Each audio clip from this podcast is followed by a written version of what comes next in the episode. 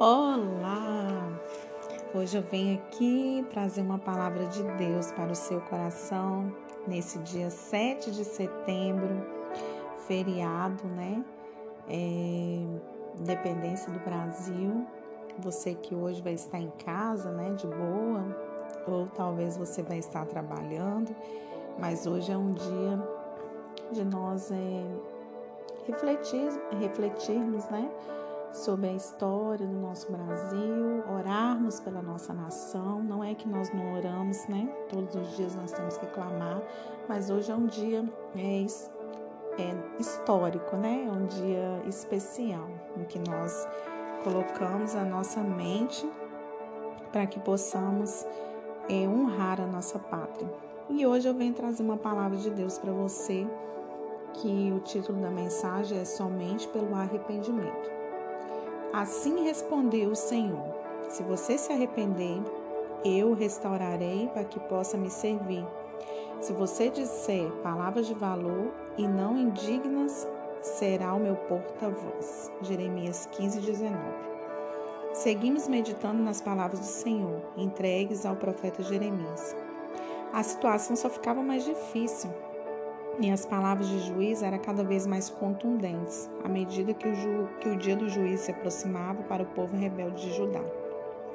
Veja o peso dessas palavras do Senhor ao profeta. Então o Senhor me disse: Ainda que Moisés e Samuel estivessem diante de mim, intercedendo por este povo, eu não lhes mostraria o favor. Expulse-os da minha presença, que saiam. E se lhe perguntarem para onde iremos, diga-lhes: Assim diz o Senhor os destinados à morte para a morte, os destinados à espada para a espada, os destinados à fome para a fome, os destinados ao cativeiro para o cativeiro. Jeremias 15, 1, 2. Veja que Deus usa o nome de dois dos maiores profetas de Israel, Moisés e Samuel. Nem que eles pudessem interceder pelo povo. Os mortos, por mais santos que tenham sido em vida, não podem interceder pelos vivos mudaria o fato de que o povo estava destinado a morrer sob o fio da espada estrangeira. Que tristeza! A vida de um profeta que fala a verdade para o povo não é nada fácil. Vejo que ele testemunha em meia crise.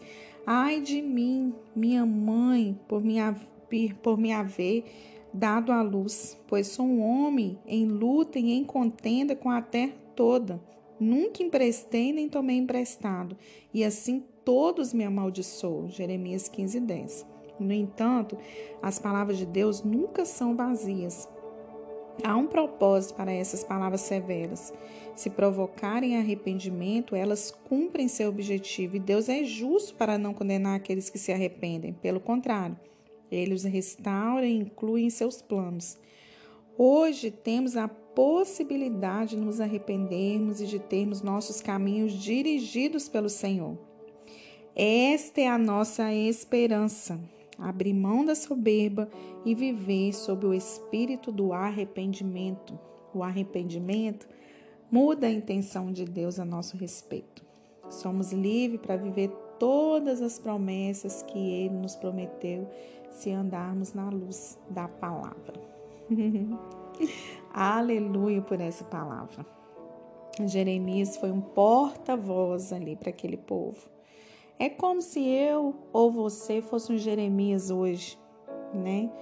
Que não concordasse é, com a situação do Brasil e falasse em alta voz, como os, os, ah, os digital influencers hoje, né? Se uma pessoa se levanta contra alguma coisa, né? contra alguma coisa relacionada ao mundo, você é julgado, não é verdade? Isso acontece constantemente. Isso aconteceu com Jeremias, olha. Então é muito atual o que nós estamos vivendo, né? Se você andar com, na contramão do mundo, falando a respeito de Deus, daquilo que o mundo acha que é, é certo, você vai ser perseguido, né? Olha as palavras de Jeremias. Jeremias ficou muito triste, né? Ele, ele para mim, ele estava com depressão, coitado, porque de tanta coisa que ele escutava e via, ouvia daquele povo, né? O povo amaldiçoando, né? Dizendo palavras para ele de, de afronta, e ele continuava falando de Deus. Arrependam-se, arrependam-se, seja dirigido pelos caminhos do Senhor, né? Então o Senhor só vai restaurar, só vai abrir é, as portas necessárias, né, para a nossa nação, para a nossa casa, para a nossa família, se nós nos arrependermos, né? Hoje é um dia propício, assim, para que nós nos humilhemos e cheguemos ao Senhor em humilhação, clamando pela nossa nação, clamando pelo nosso povo. Nós estamos em ano eleitoral.